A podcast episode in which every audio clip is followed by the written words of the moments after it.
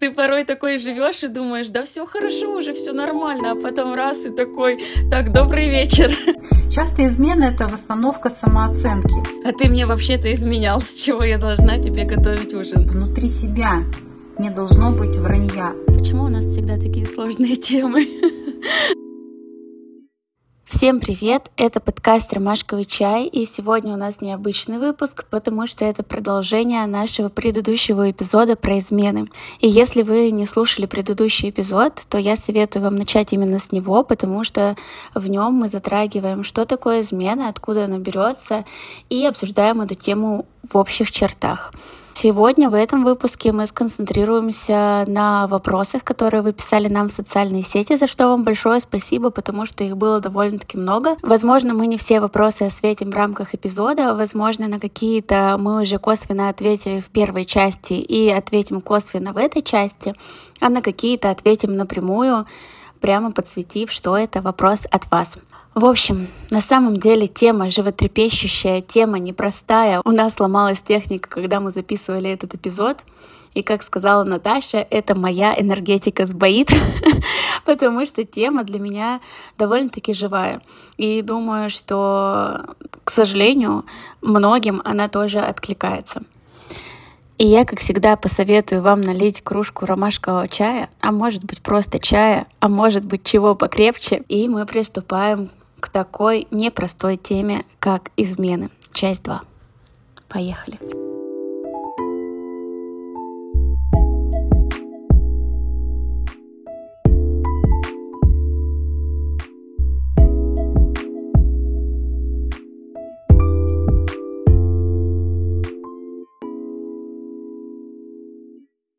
Ну что, мы продолжаем наш эпизод про измены, нашу непростую и сложную тему. Но для начала мы с тобой в прошлой части уже затрагивали, почему вообще измена происходит. И, наверное, хотелось бы коротко или не коротко резюмировать, какие же все-таки причины измены чаще всего встречаются. И первое, что я услышала, за что у меня зацепилось ухо, это дефицитарное состояние, когда человек, который принимает решение изменять, ему чего-то не хватает, и он выбирает условно какой-то, ну не знаю, простой это или непростой путь, найти это где-то на стороне и восполнить. Второй момент, когда вы перестали совпадать, наверное, по ценностям, но как будто бы, когда вы перестаете совпадать по ценностям э, и по каким-то вашим нормам, то тут тоже может возникнуть дефицитарное состояние. Как будто бы вот в моем понимании, если у вас там где-то разошлось, ну, вы были сопоставимы по ценностям, потом где-то вы разошлись, и вдруг там один партнер начал себя вести немного по-другому, а второму стало не хватать чего-то, и вот оно дефицитарное состояние, из которого он принял решение пойти изменять.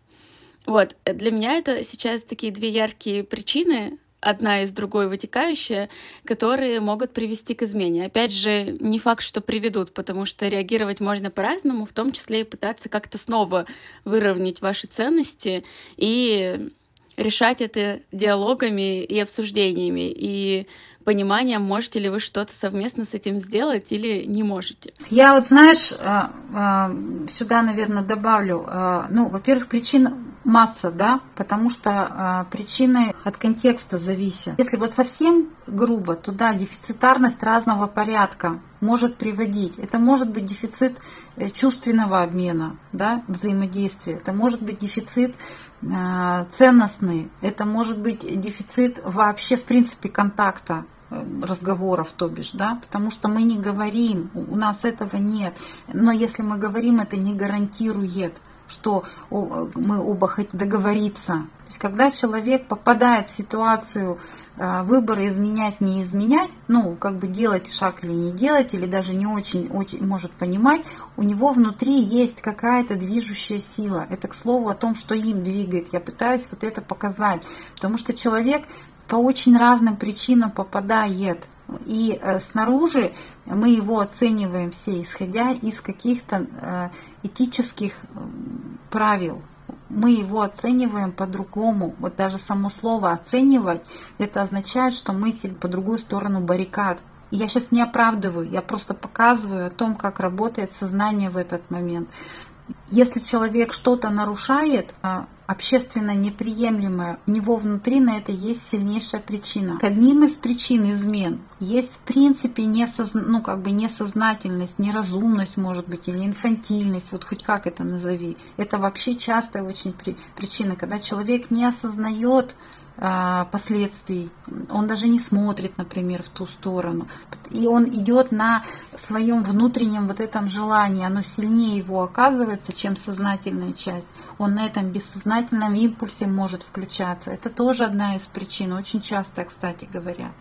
Иногда причиной э, злость на партнера, да, невозможность быть на самом деле с ним откровенным – и тогда, э, то есть откровенно сказать, там, я тебя больше не люблю, э, я хочу развод, или там, я хочу от тебя уйти. Человек делает, через который его как бы бросят. Там очень много может быть моментов таких э, не, неявных, да, но это всегда про дефицит чего-то. Вот а дефицитов может быть вагон там. Но я так понимаю, это может быть дефицит внутренний в том числе. В первую очередь первую очередь это внутренний дефицит, про это речь идет. Это в первую очередь всегда внутренний дефицит, потому что вот эта внутренняя сила движущая сильнее оказывается, сильнее нас. Почему? Потому что есть этот внутренний дефицит, а с дефицитом мы падаем э, в не очень сознательное состояние, у нас включается внутренняя такая как бы жажда, что ли, не знаю, жадность, желание себе получить да, вот из взрослого состояния, из любящего состояния мы стараемся отдать. Не то, что стараемся, механизм такой чувств наружу, изнутри наружу идет. Когда нам чего-то не хватает, нам надо снаружи взять вовнутрь. И в этот момент мы чаще всего пребываем в инфантильном сознании, то бишь в безответственном. Когда человек сознательно делает какой-то выбор, у него на то есть очень веские причины но чаще всего мы их не знаем. То есть особенно, когда человек сознательно делает какое-то нарушение с пониманием причин, э, следствий, да, потом, последствий, вернее, у него есть сильнейшая какая-то... При всем многообразии людей нас можно, с одной стороны, типировать, с другой стороны, типировать мельчайшие нюансы невозможно. Потому что они у каждого там обрастают какими-то своими восприятиями. Но в целом если говорить о причинах, да, я бы говорила о том, что это в основном дефицитарность. Я сейчас понимаю, что в своих отношениях, которые у меня закончились, я ну, очень мало вообще разговаривала, но очень много страдала. У меня было два момента. Первое, я себя жалела э, и думала, ой, почему же так, так со мной поступили. А второй момент, я себя очень сильно винила. Ну, типа, что э, условно в этой ситуации виновата только я, что я там где-то слишком истерила, где-то не доверяла, где-то там передавила или еще что-то. И у меня вот, вот такие две крайности были, которые я такая, так, как, как, как вас между собой вообще э, подружить и как-то спокойно эту историю прожить, отрефлексировать в эту, в эту историю впадает, ну, я не знаю, подавляющее большинство. То есть такие мысли, они возникают, это нормально, да? Ну, то есть смотри, когда э, себя жалеешь, это про что? Ну, ты внутри себя плохо чувствуешь. В этот момент тебе неприятно. Это называется сочувствие к самому себе. Другое дело, что когда мы себя жалеем, э, мы э, жалость, она э, есть такая фраза «жалость унижает человека». Потому что есть жалость, а жалеем мы кого-то, кто маленький и слабый. Это означает, что внутри я какой-то, ну, в этот момент не взрослый, не зрелый, неустойчивый, да. То есть мы куда-то улетели в детское какое-то ситуацию, где со мной что-то похожее по состоянию было, моему состоянию. Поэтому мы улетаем в детскую вот эту инфантильную часть. И если перестать себя жалеть, но искренне выражать самому себе сочувствие – и поддержку давать. Есть в жалости же мы что? Начинаем помогать. Мы тем самым усугубляем позицию жертвы. А если мы начинаем поддерживать, мы даем взрослую, ну, подпитку взрослой позиции. То есть самого себя как поддержать. Если у тебя нет сил работать, значит ты не работаешь. Если ты хочешь лежать и реветь, значит ты лежишь и ревешь. Если тебе надо уехать, значит, ты встаешь и, ну, и решаешь вопрос там, не знаю, на работе так, чтобы ты мог на один день куда-то уехать. То есть надо себе дать то, что тебе сейчас нужно. Вот что означает посочувствовать себе и дать поддержку. Это очень классная мысль поддержать себя, а не пожалеть. Мне кажется, я ее запишу. Ее обязательно надо повесить себе на всех стенках. В состоянии измены, когда ты попадаешь в потерпевшую сторону, тебе там хреново того, что как будто бы с тобой чего-то не то. Как же это тебя предпочли? То есть, а, ты уже где-то внутри отказал человеку в праве сделать выбор не в пользу тебя, ну, то есть пойти в другую песочницу. Но он так-то имеет право. Другое дело, как он это сделал, это другое. Но в целом его желание, он имеет на него право, на это желание. Форма, да, форма может быть договоренностей разная. И второе, значит, что-то там плохо с самооценкой. Почему ты сам себя настолько там где-то чего-то? Это реально так или нет? Более того, когда с самооценкой мы работаем, там, ну, я ведь точно такая же, я как бы ни, ничем сильно-то от людей не отличаюсь, у меня же тоже валится бывает и самооценка, и все на свете. Я в этот момент себя просто, когда вспоминаю, я спрашиваю, тут ты реально накосячила? Ну, это правда косяк, дыра в поле? Или это тебе там кажется, потому что там чего-то детонирует, да? Может быть и то, и то, может быть и косяк, и показалось.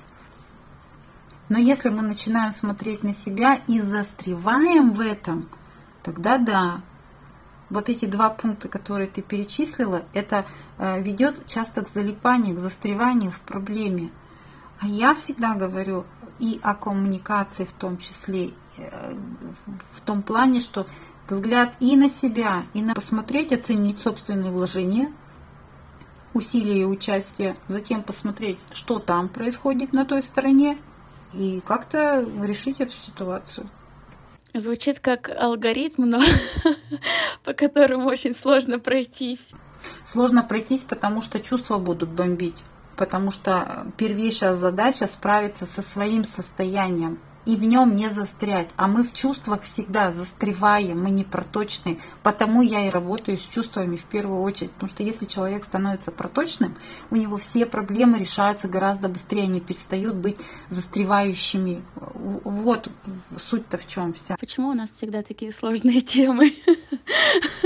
Я не знаю, зачем ты такие сложные темы берешь. Давай там, какие еще вопросы, потому что ну, мы сейчас рискуем на на очень долго.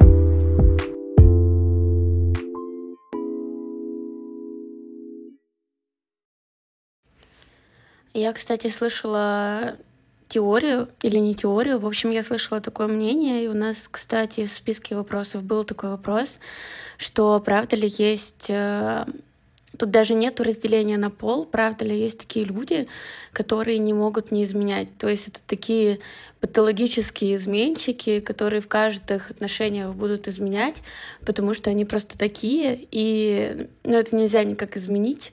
А, это просто как условно диагноз в человеке.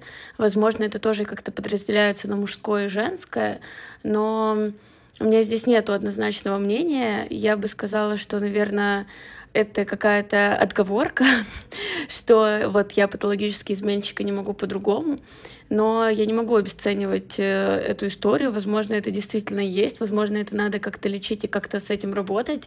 И как раз-таки, может быть, это делается через психологию. Я бы сказала, это не категории людей, а есть некий тип восприятия реальности, который человеку позволяет в его картине мира э, эту тему воспринимать как любую другую нормальную. Это не значит, что он э, изменяет, делает наперекор. Он это делает по какой-то своей другой э, причине, и в этом у него есть ценность. И вот это принципиально разные вещи. Я могу ошибаться, но я сейчас в вопросе услышала, что это когда не может не делать по-другому, то есть это опять немножко с точки зрения оценки того, что это, ну, это плохо для того, кто является партнером этого человека, потому что в его картине мира это является осуждаемым каким-то действием. Но а, сами действия для того, кто не может не делать, там есть какая-то причина. И вот правда, что есть люди, которые склонны, я вот так вот, наверное, чуть более научно отвечу, а, есть люди более склонные к частой смене партнеров, потому что на это у них есть какие-то а, особенности восприятия мира. Есть люди, которые имеют такую ценность, как новизна. Вот для них сам факт новизны очень важен. Причем новизна э, распространяется, эта ценность распространяется на все. К новизне э, может относиться и ежегодная смена автомобиля. Это будет ценность новизна. Э, может одежда, гардероб меняться, да, отсюда все тренды и вот следование там моде по сезонам будет тоже новизна. И естественно партнер – тоже будет попадать, то есть отношения с партнером тоже будут э, встраиваться, да, вернее, эта ценность будет с этим как-то взаимодействовать. Поэтому если встречаются два партнера, один из них имеет высокую ценность новизны, а второй, например, очень консервативный, шансы, что э, тот, который любит новизну, будет изменять, очень велики. Почему? Потому что ценности очень... Но я так понимаю, что люди с новизной, которые, возможно, из-за этого изменяют, это история про то, что ты точно так же можешь обговорить с партнером. И опять же, вот как ты сказала, эта новизна может проявляться в самих отношениях, как-то разнообразие и прочее. И что, ну, это не такой неявный фактор того, что человек все всегда будет изменять, просто там немножко другие пути решения этих вопросов могут быть более такие может э, в рамках отношений давать новизну без привлечения третьих лиц, либо с привлечением третьих лиц по согласию. Абсолютно точно. Это вот, ну, ты хорошо резюмировала, да. И опять же, это как раз некий уровень восприятия реальности. То есть люди с фактором новизны, с ценностью новизны могут э, искать новизну только в смене тел физически. Ну и тогда мы и говорим о том, что эмоциональной включенности нет, и я уж не говорю, что там нет ценностной включенности. Но люди с э, включением ценностного уровня, кроме вот эмоционального, еще и ценностного уровня, они способны договариваться и решать этот вопрос с разнообразием внутри своей пары, ну, любым доступным способом, после которого люди остаются живы и здоровы, и это не надо лечить.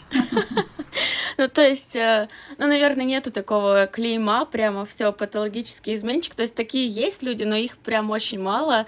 И вот эта вот фраза, мне кажется, порой такое есть, ну, ну вот я не могу не изменять. Типа, я вот такое, это, скорее всего, просто есть какая-то проблема, которая не, не решается сейчас человеком, э, те же дефицитарные состояния, и он просто вот, ну, так вот выбрал такой способ, и пока он не разберется в глубинных причинах, он, возможно, действительно там будет постоянно изменять, но это не диагноз, что вот он все постоянный изменщик. Не диагноз, это э, чаще всего, когда вот фраза «я не могу не изменять», это человек просто идет на поводу своих э, влечений.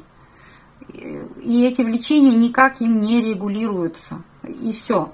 То есть это такой э, незрелый подход э, к сексуальности, потому что ею никак не управляет человек. По идее, да, предполагается, что мы должны как-то, ну, развиваясь, мы как-то, не то чтобы должны, предполагается, что развиваясь, мы можем научиться управлять, сдерживать э, вот это влечение и направлять его в какое-то другое творчество. Вот. Но этим способом не все пользуются.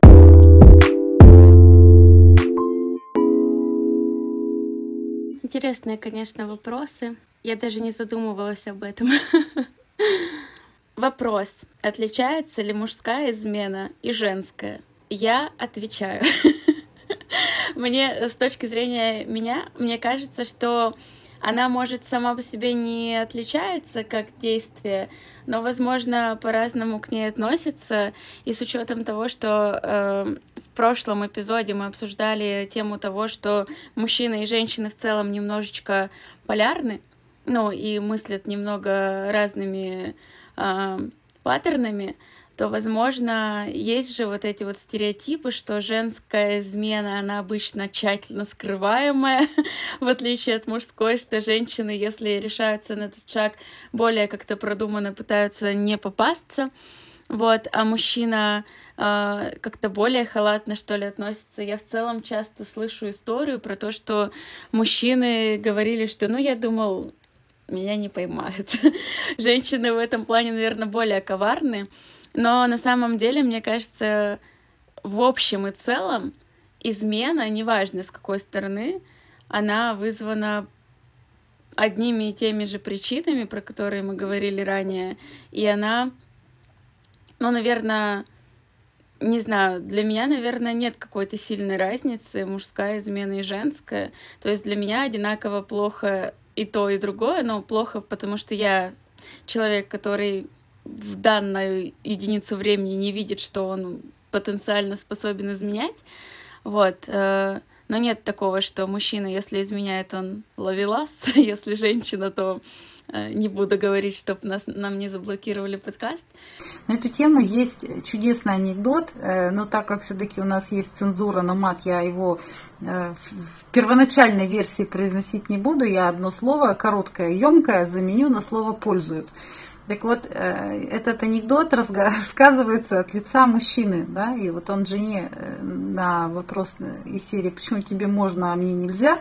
отвечает следующей фразой. Когда я изменяю, это я пользую, а когда ты изменяешь, это меня пользуют, да, понимаешь? То есть это про то, что когда разделяют мужскую и женскую измену, это вопрос, кто ее разделяет ну, в том плане, что обычно мы их выделяем э, про тот пол, который изменил, то бишь про противоположный пол. И в силу того, что наше внимание обычно э, ищет виноватых на другом конце провода, мне кажется, вот эта разница, вот это развлечение возникает. Их можно различать, если только по способу какому-то там в нюансах, в мелочах, по способу реализации. Вот это может быть там мужская, женская измена.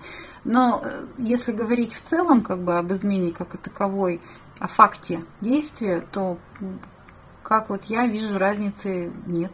Ну, я с тобой согласна. Для меня тоже. Мне кажется, общество может и разделяет это, и сами люди внутри своей вот этой ячейки общества тоже могут разделять.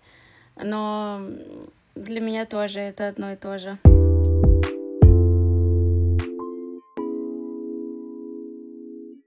Что делать, если у тебя у самого возникло острое желание изменить? Ну, то есть э, у тебя там появилась какая-то идея фикс, что ты захотел изменить, но при этом э, ты не пошел изменять, а думаешь, стоит ли обсуждать это в паре. Ну, то есть, условно, постараться это как-то отрефлексировать самим с собой и принять решение, там, изменить, не изменить, либо э, в открытую сказать партнеру, что у меня тут возникла такая история, я не знаю, что с этим делать. Вопрос, мне кажется, очень интересный, потому что с одной стороны, ты э, хочешь прокоммуницировать со своим партнером, с другой стороны, это такая острая тема, что, ну, если там, к тебе придут с вопросом, я тут изменить очень захотел, то я не знаю, как второй партнер вообще должен на это реагировать. А хороший вопрос. Э, это как раз, знаешь, про то, что мы очень долго обсуждали Э, как бы только одну сторону, и я про это не касалась вслух, но э, у меня было желание про это говорить, что когда мы очень так категорично говорим, что я там никогда, то есть это вот такие про какие-то жесткие очень правила для себя, очень часто случается как раз вот эта история, когда вдруг ты сам оказываешься вот по ту сторону баррикад. Поэтому первое, что бы хорошо сделать, это поговорить с профессионалом. Почему не с подругой? Потому что разговор с подругой – это разговор двух мировоззрений. Если это реально подруга, то она там, не знаю, она э, в лучшем случае поддержит, может быть, не очень хорошую затею, а потому что она все равно не внутри ситуации, но она может дать поддержку. То есть укрепиться можно через дружеское участие, можно укрепиться в неправильной э, стратегии, если это какая-то история мимолетная или дефицитарная, да, вот. А беседа со специалистом как раз позволит найти причины, чего это вдруг. Потому что я говорю, вдруг не бывает. И если это вдруг, то это, скорее всего, что-то произошло, чего мы не заметили. Поэтому с этим можно как раз поработать, сначала разобраться самостоятельно. Вот. А, я знаю э, пары, которые, да, прям так разговаривают. Ну, это очень редкие случаи, но реально какие-то единичные. Но в моей практике это единичные истории.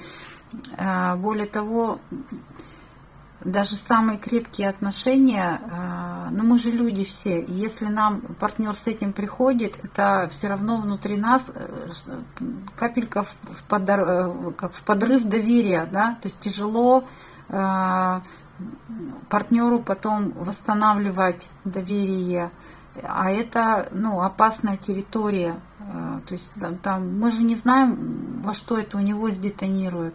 Э, в подозрительность хроническую там или еще что-то. То есть ничего не было, а тебя потом без конца ну, в чем-то могут и упрекать. Партнер, которого постоянно подозревают там, в неверности необоснованно, в конце концов думает, да блин, да сколько же можно терпеть это напряжение, ну вот пусть оно будет обосновано. Это не выход легче в этом никому не встает, потому что там, как правило, потом очень много чувства вины, маяты и всего остального. Но это тоже так бывает в жизни. Люди иногда витиевато поступают, ну, то есть мотивация очень э, странная. Поэтому первое, что нужно было разобраться, чего происходит. Но сам с собой ты разобраться, как правило, вот в таких вот глубинных вещах – не можешь, так не, э, сам себя изнутри полечить невозможно. Можно на что-то там, какие-то истории, э, можно даже увидеть дефициты, но в терапии это можно закрыть. Часто измена это восстановка самооценки, потому что она вдруг почему-то там рухнула, где-то что-то кому-то показалось. Почему падает самооценка?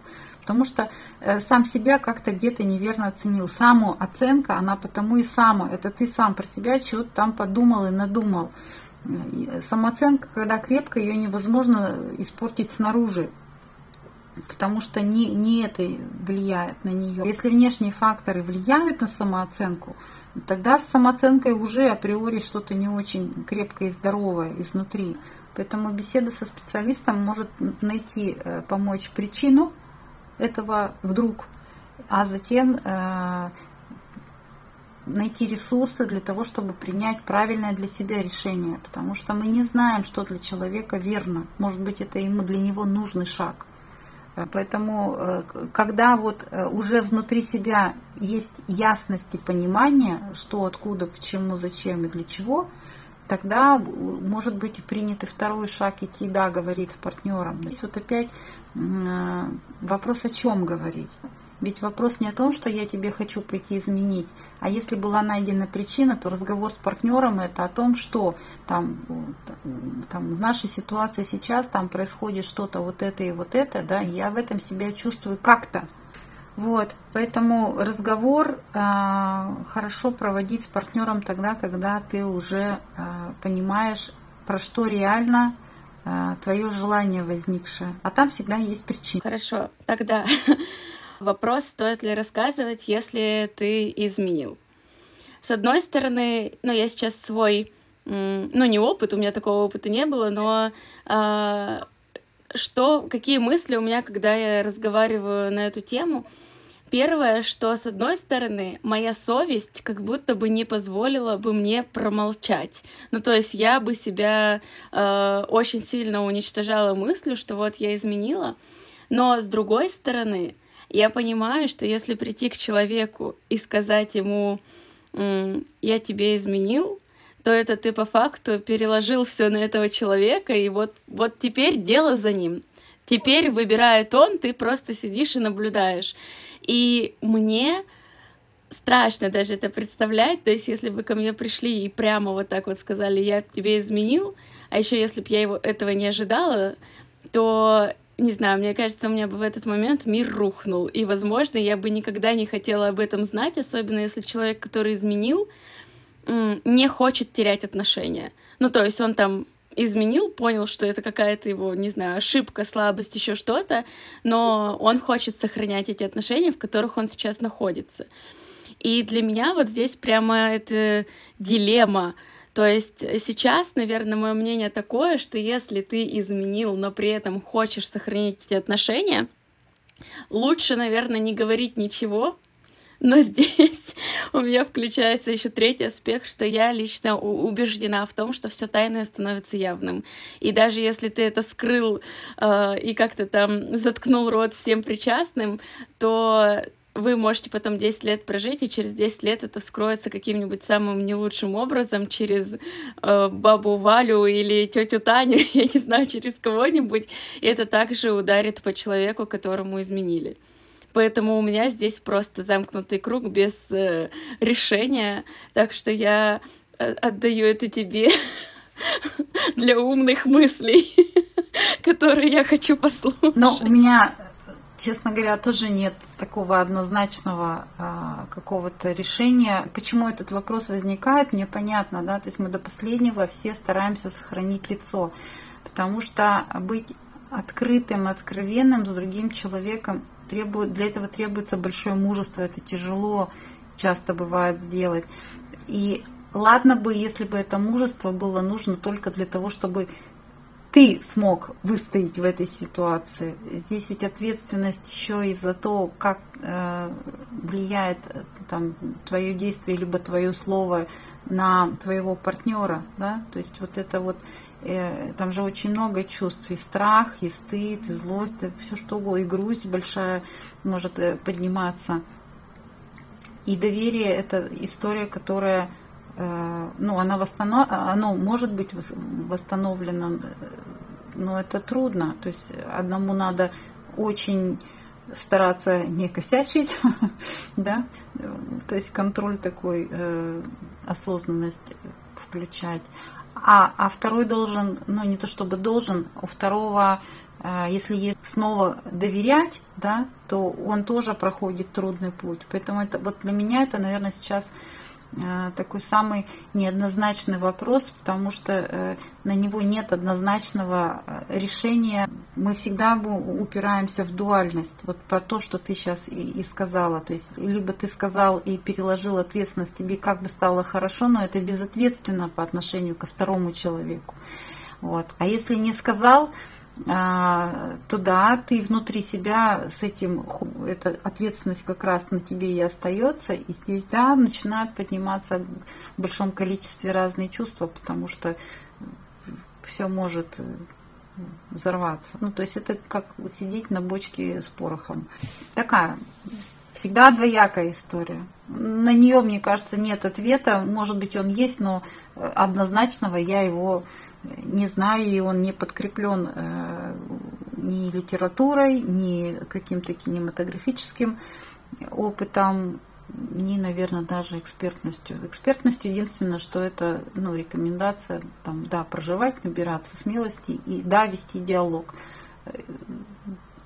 И для этого нужно много смелости. Ну да, я, наверное, соглашусь, что это прям такой э, сложный вопрос из, из разряда риторических, на которых нет ответа. Но здесь, да, это а, объективно надо смотреть на конкретные ситуации и посоветовать чего-то такого э, общего очень сложно. Как и в целом тема измены, она очень частная. И здесь всегда палка о двух концах, потому что ну, ты не знаешь, как будет правильно. Вот. Единственное, э, что я точно могу сказать, э, как понять, что правильно, это когда ты э, в равновесном внутреннем состоянии эмоциональном внутри себя можешь опознать свое реальное истинное желание. Ну, то есть Говорить или не говорить – это действие. Я всегда ведь задаю мои два любимые вопроса, что ты хочешь, и второй зачем. Да? То есть, что ты хочешь, сюда говорить, не говорить. Это вот про это. А на вопрос «зачем?» как бы ответа пока нет. Ну, потому что если бы это была индивидуальная беседа, было бы, ну, я бы могла спросить. А из вопроса сейчас «зачем?» это не следует, потому что это «зачем» сильно важно как раз – для принятия решения, ну, говорить или не говорить. Говорить, чтобы что? Что ты хочешь получить от этой беседы? Опять же, там есть какое-то желание. Это желание что? Э, очистить душу, ну, как говорится, снять грех с души. Это раз. Э, одно желание. Может быть, выйти из отношений как-то там постфактум, это два. Может быть, сподвигнуть на что-то, там, это три, да. То есть надо всегда смотреть, про что истинное желание. Поэтому э, прежде чем совершать действия, которые могут менять какие, какой-то событийный ряд сильно, конечно, было бы хорошо знать, зачем ты это делаешь. То есть мотивация очень прозрачная хотя бы для себя должна быть. Она может быть там непонятна, неясна или не разделяться партнером, но хотя бы внутри себя не должно быть вранья. Вот, пожалуй, есть здесь моя однозначная позиция. Внутри себя не должно быть вранья. Потому что если ты себе не врешь, и если ты с собой в правде, какая бы она ни была, то с партнером гораздо больше шансов о чем-то поговорить. Ну, то есть человек может тебя понять. Любящий человек может встать на твое место и понять твою мотивацию, даже если ему как-то это не очень э, в его ценность. И тогда это большой шанс для того, чтобы сохранить близость как раз. А если внутри тебя этой ясности нет, если внутри э, что-то мутное, непонятное, и, и вот сам себе ты не в правде э, про эти вещи говоришь, тогда и второй партнер, ну, второй человек в паре, скорее всего, не поймет, то есть ты не донесешь тогда ему свою мысль и уже пойдет везде искажение, а искажение на искажение будет рождать кривое зеркало. Я сейчас э, веду танцы, и неожиданно, неожиданный вброс. И я каждый раз говорю одну мысль э, девочкам, которые ко мне приходят на танцы, или парам, которые ко мне приходят на танцы. Ну, можно вот взять как раз парные танцы.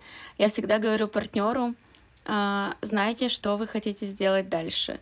И куда вы хотите это привести, потому что если вы не знаете, хотите вы налево повести партнершу или направо, она тоже вас не поймет и запутается.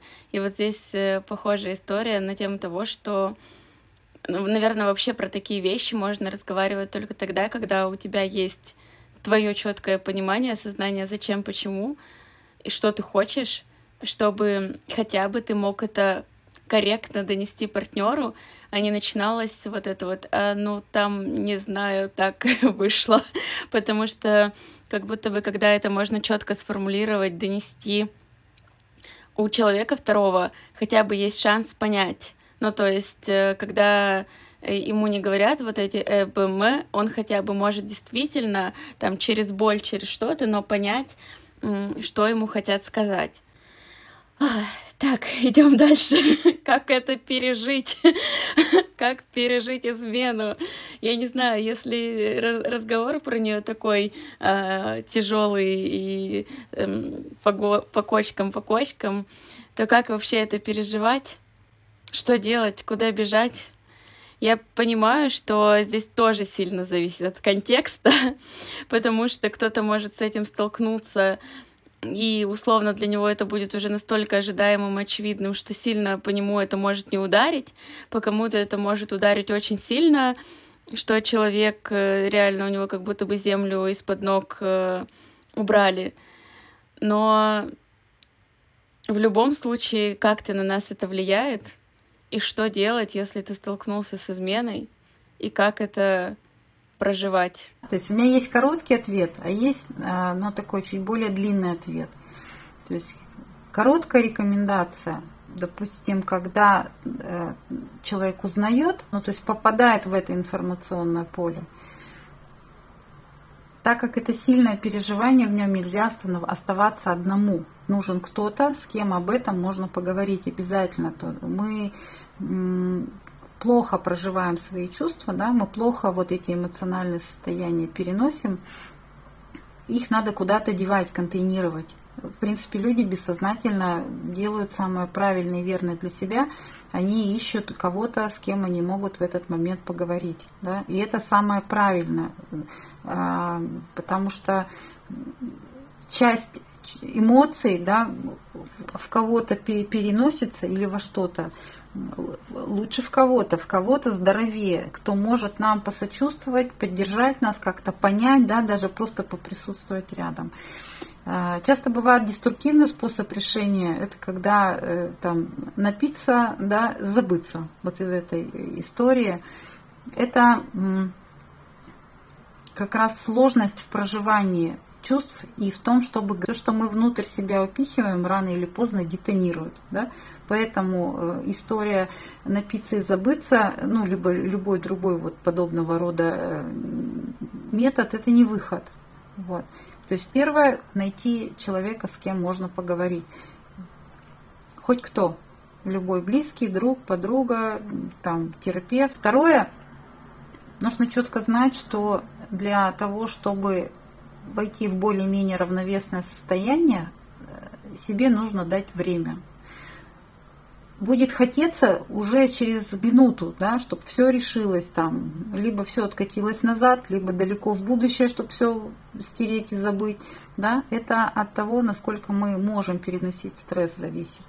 Вот. Но э, в реальности нам нужно будет какое-то время, поэтому, возможно, иногда полезна дистанция, дистанцирование, физическое дистанцирование, эмоциональное дистанцирование. Если есть возможность уехать там на вечер, э, на день, э, на неделю, не знаю, на месяц, это можно сделать, это даже будет хорошо. То есть реально нужно физически немножко отдалиться для того, чтобы побыть э, отдельно от триггера, да, от раздражителя, что называется. Потому что если мы возвращаемся в, в одно и то же место, где нас что-то вот так сильно триггерит, мы как будто бы каждый раз заново вот эту травматизацию проходим, то это называется там дистресс, да, ретравматизация.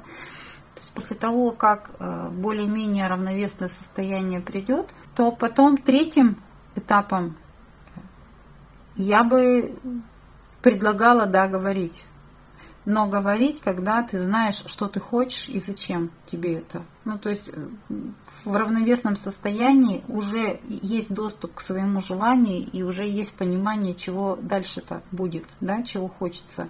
Это как бы что было сейчас? Про то, чтобы там расстаться. Или это э, про то, чтобы чего-то поменять в отношениях, потому что отношения это про то, что я могу что-то предложить, а, или я чего-то не знаю, и тогда надо спросить, да, ну то есть что происходит у человека на том конце провода, почему, да, то есть, ну то есть это всегда диалог, Здесь место уже для диалога. А у меня здесь есть э, вопрос, возможно, не очень короткий, но э, я, наверное, чуть-чуть э, затрону св- э, свой опыт. Что делать тем людям, кто условно, когда узнал про э, измену, разорвал отношения и по факту уже никак не взаимодействовал с человеком, а, который там совершил измену. Ну, то есть э, такая история получается, что ты, а, да, возможно, ты отдалился, да, ты там как-то а, нашел второго человека, с кем ты это проговоришь, найдешь поддержку, но получается, что ты уже там для себя принял решение там, не прощать, не возвращаться, ничего. Есть ли какая-то история про то, что, получается, ты это не проговорил? Но, то есть у меня периодически всплывают крайне редко, но бывает такая история, что я как будто бы, знаешь, не высказалась.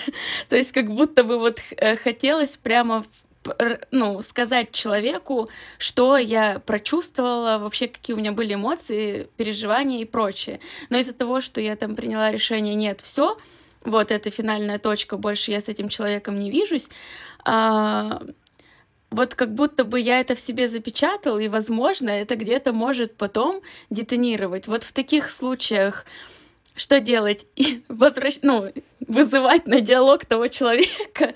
Или уже можно это условно отрефлексировать с тем же психологом, чтобы уже не, ну, не ворошить вот этот вот триггер, от которого ты ушел. Потому что я думаю, достаточно многие люди, ну, может, не многие, но точно кто-то вот так вот после того, как он узнал, причем, возможно, узнал не от человека, который изменял, а случайно, эм, просто, ну вот, все сказал там, не знаю, хоть по смс расстался, написал, я все, я все знаю, я так больше не могу.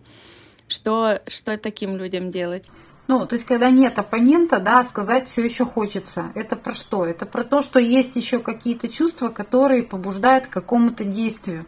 э, самый простой способ проживать и отыгрывать в виртуальном диалоге. Ну, то есть это действие надо сделать из другого состояния.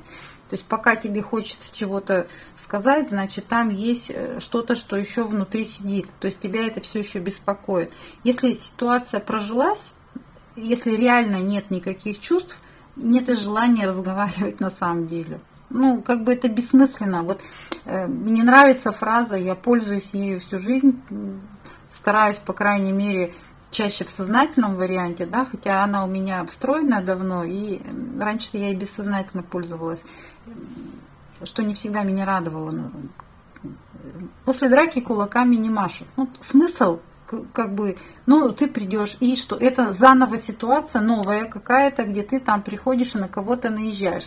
Ну, надо было себя защищать там, да, уже где-то в той ситуации. Если там ты себя не нашел ресурс защитить, ну, что уже, как бы, это... Но внутри оно остается каким-то важным, потому что оно не совершено.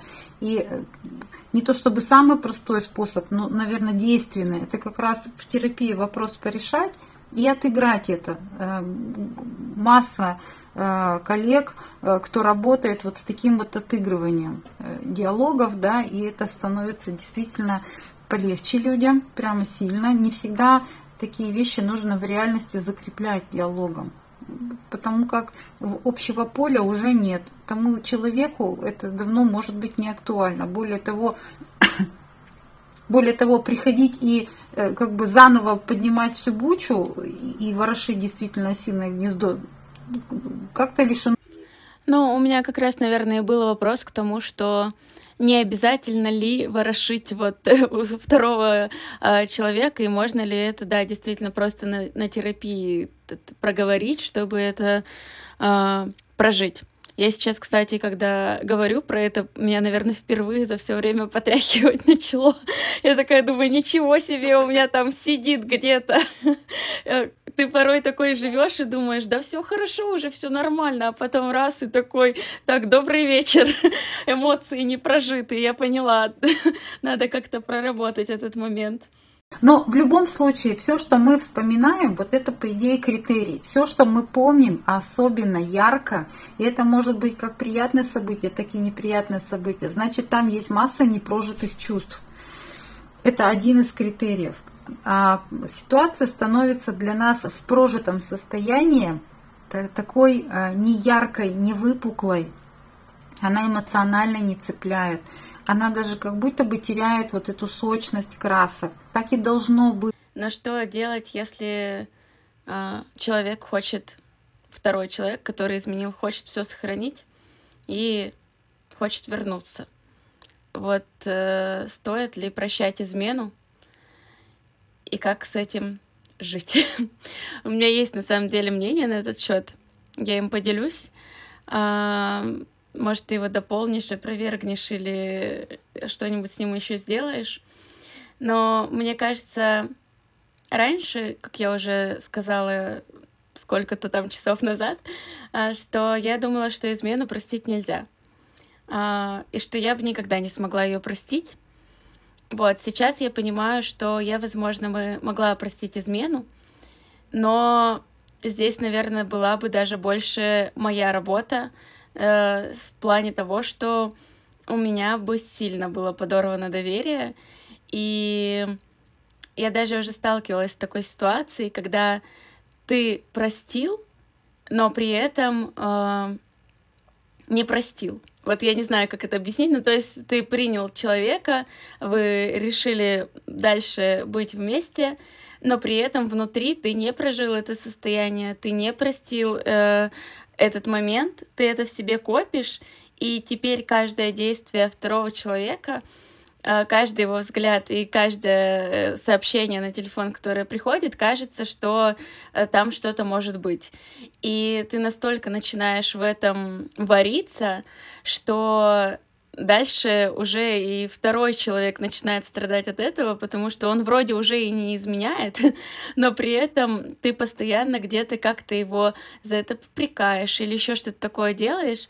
И мне кажется, если человек решил простить измену, то это должно быть супер осознанное решение, что ты это прощаешь, что вы как-то это обсуждаете, обговариваете, и, наверное, главное, что ты не, не используешь это как инструмент попрекания человека во всех э, ситуациях, что там, не знаю, он тебе сказал, а почему ты ну, не знаю, очень банальный пример, какой-нибудь ужин не приготовила, а ты ему говоришь, а ты мне вообще-то изменял, с чего я должна тебе готовить ужин. Вот это, мне кажется, просто заведомо очень плохой путь, и тогда лучше вообще не нужно было не прощать, не сходиться и жить порознь. Вот. Но я все-таки, наверное, думаю, что ее можно простить, просто это очень большая работа. Ну, тут прямо, я не знаю, тут надо оценить, насколько ты готов эту глобальную гигантскую работу проделать. Я вспоминаю сериал наш с Галустяном «Понять и просить». И когда вопрос звучит так, можно ли, то есть есть ли у человека способность как бы пройти через вот это такое испытание, то я отвечу, что у человека есть все ресурсы, необходимые для того, чтобы с этим справиться. Да? Вот. Да, это некий там внутренний труд, работа какая-то над собой, но любая внутренняя работа приносит много бонусов. А, но люди часто ставят вопрос по-другому, стоит ли. Так вот, когда стоит ли, у меня в этот момент много вопросов возникает поспрашивать для того, чтобы выяснить, есть ли э, перекосы в ролях. Потому что если один человек другого начинает рассматривать с позиции достойного и недостойного, это всегда смена роли, это всегда гордыня, это значит один уже стоит над другим, значит он его уже осудил. Это априори заведомо э, ну, некорректная история, потому что там треугольник отношений, обязательно будет вот эта история про суп, а ты мне изменяла или изменил, вот, ну, то есть вся вот эта прекрасная игра потом в разных вариациях будет проявляться. А, а если останавливаться все-таки на теме можно ли, можно. А, можно в том плане, что все ресурсы есть, да, и а, можно, потому что э, в этом есть большая ценность. Если вот есть внутреннее желание расширяться, да, э, как бы в, в человеческих каких-то качествах, то почему я вспомнила вот этот вот сериал про понять и простить? Простить можно только тогда, когда ты человека, ну, я так думаю, да, это моя личная точка зрения, и, в принципе, э, ну, не вижу противоречий ни с психологической точки зрения, ни с духовной, ни с энергетической.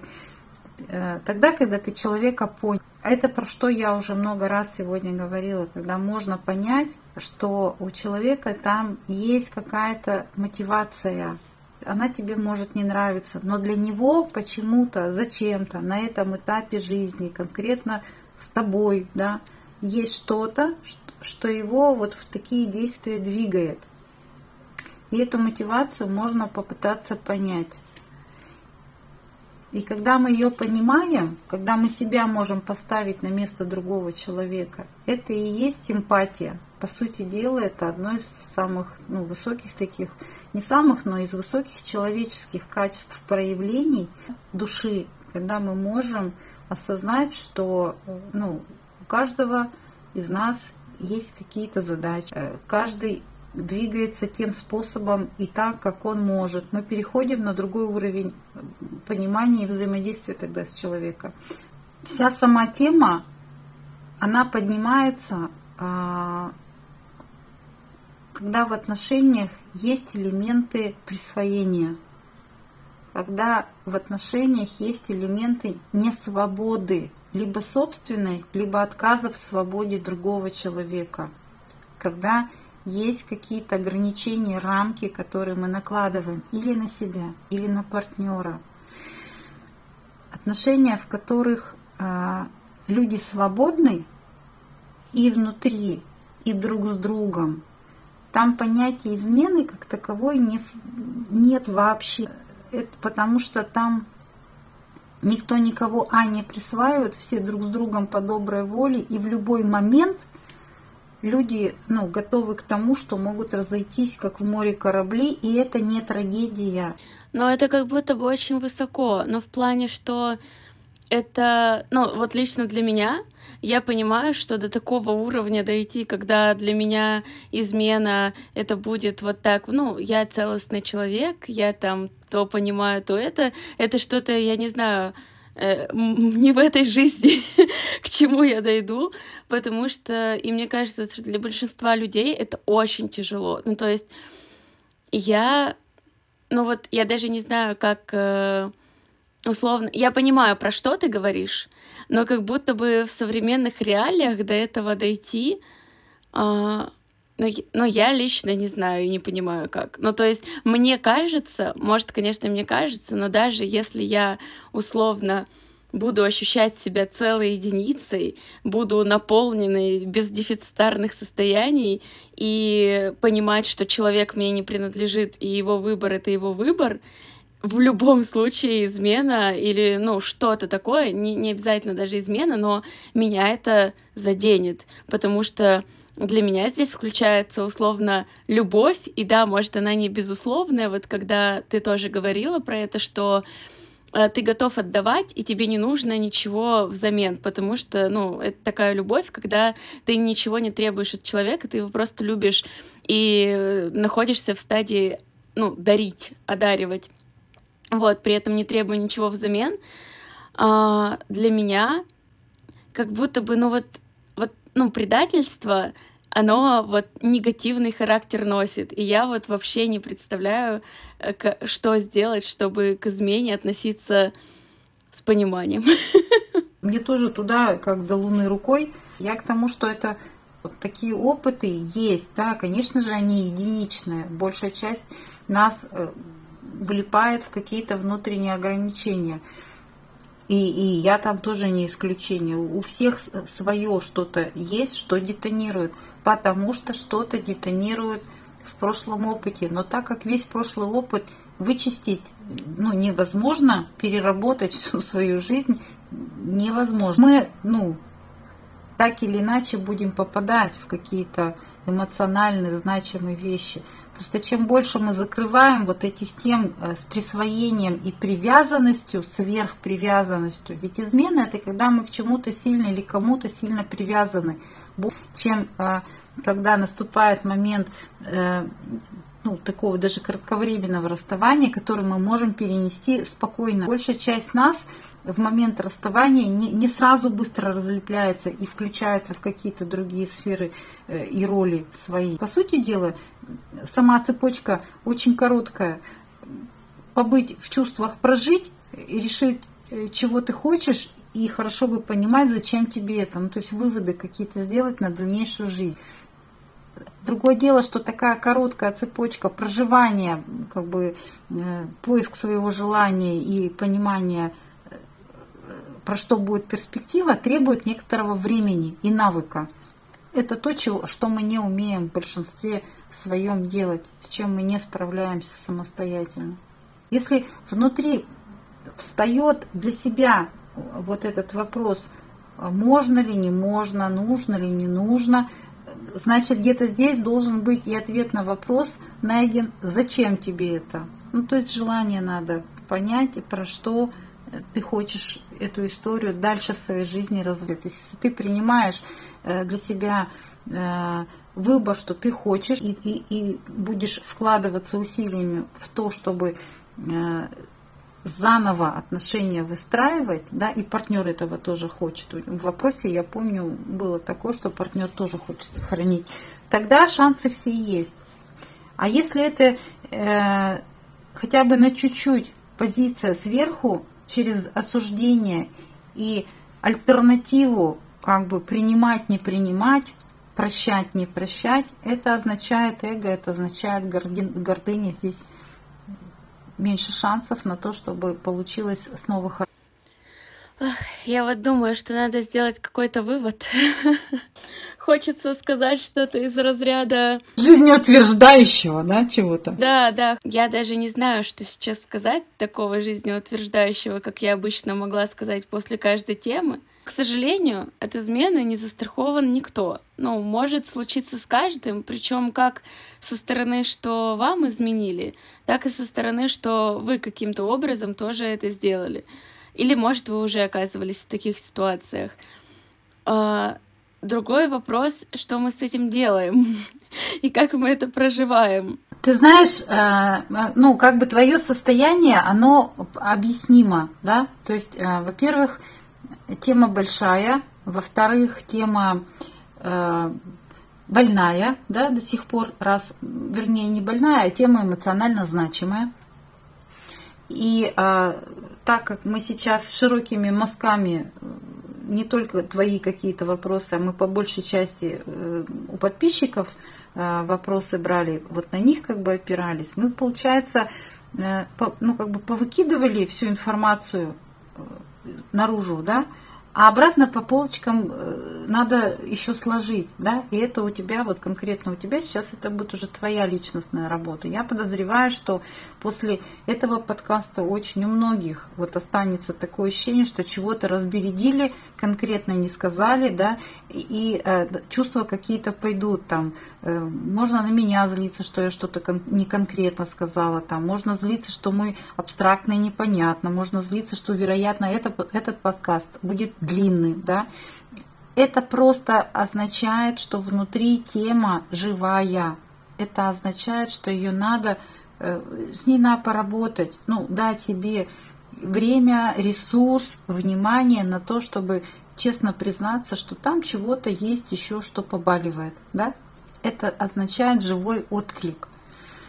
А, я повеселее резюмирую, ровно потому, что у меня прививка нормально. Это э, про то, что в каждом возрасте, и это хорошо, мы, мы по-разному на это реагируем. И чем моложе мы, чем у нас меньше того, чего случается, мы видели в своей жизни, мы на это острее реагируем, у нас э, как бы впечатления все яр.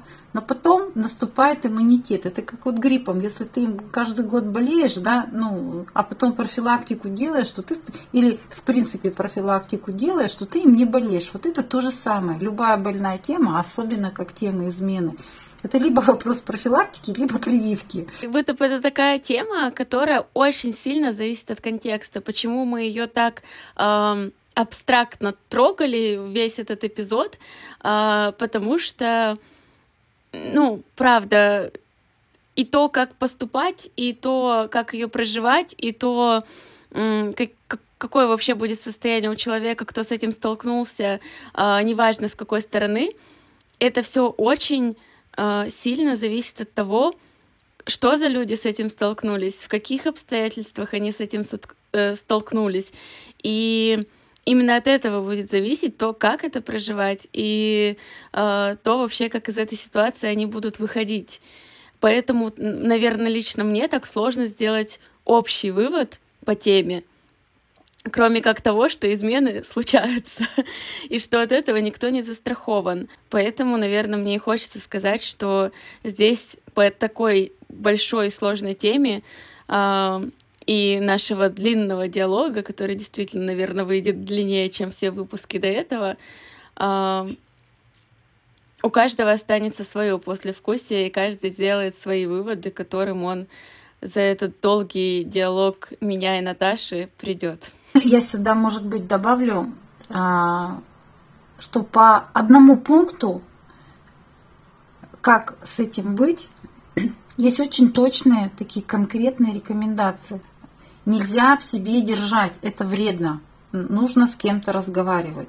Б, если есть возможность, я просто повторюсь, если есть возможность создавать дистанцию физическую, психологическую, всякую, ну, ту, которую можно. То есть нужно э, побыть вдали от э, триггера, но не в одиночестве. Это важно.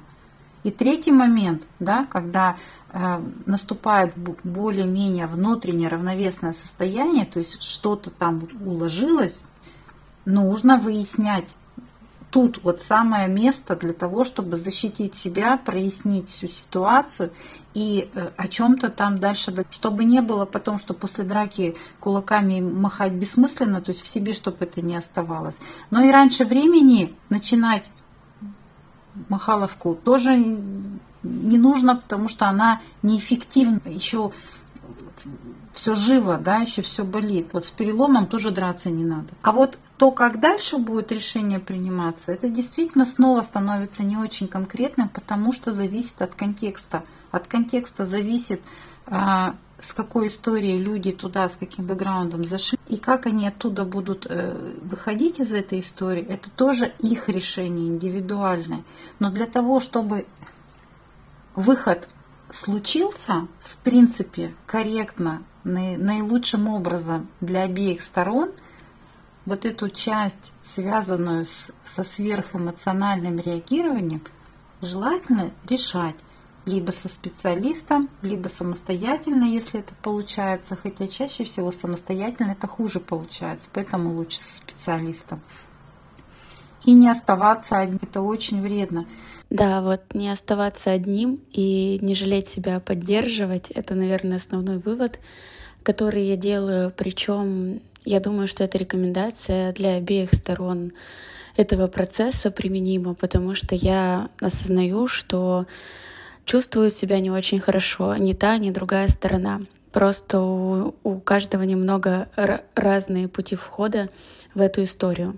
Заботьтесь о себе, снижайте вот этот вот самый острый пик эмоционального реагирования и только потом принимайте решение, что же делать дальше, как с этим быть и что вы вместе хотите из этой ситуации получить. А если вы не готовы прощать и, например, столкнулись с такой же ситуацией, как я, когда обрубили все с плеча и больше не хотите разговаривать, тогда постарайтесь прожить это специали... со специалистом, если вас все еще это тревожит. Как я выяснила, тревожит меня. А мы с вами прощаемся и до встречи в следующем эпизоде.